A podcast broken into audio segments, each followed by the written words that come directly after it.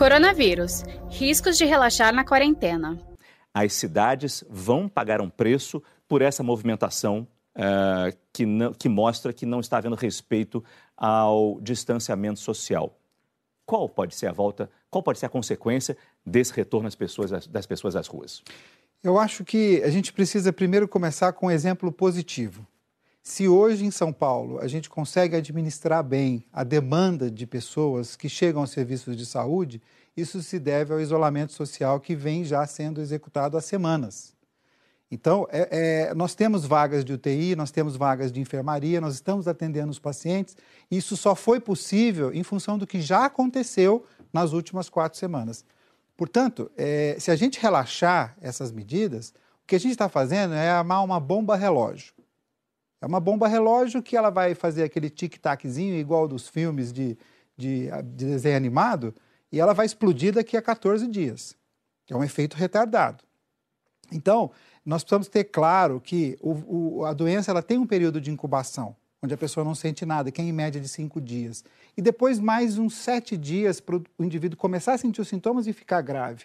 Por isso que a gente fala que o que está acontecendo hoje vai se refletir gravemente daqui a 14 dias, mais ou menos. Né?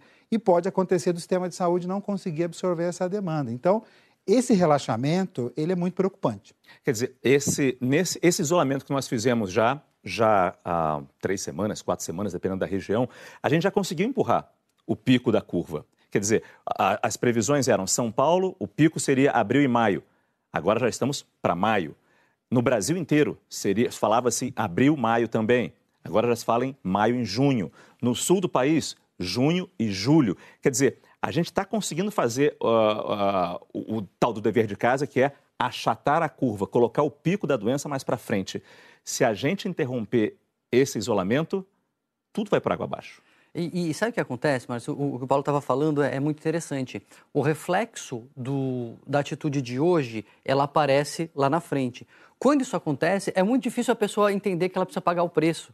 Porque você precisa fazer uma coisa hoje que é desconfortável, que é chata, que é ruim, etc. E você não vê o resultado, porque o resultado é diluído na população e diluído no tempo. Então, infelizmente, situações dessas só se resolvem realmente com multa, com coerção, né? Porque é para você convencer as pessoas, como elas não veem o, resultado imediato, elas não são convencidas. Tem que ser imposto mesmo essas medidas e, infelizmente, é o caminho. Né?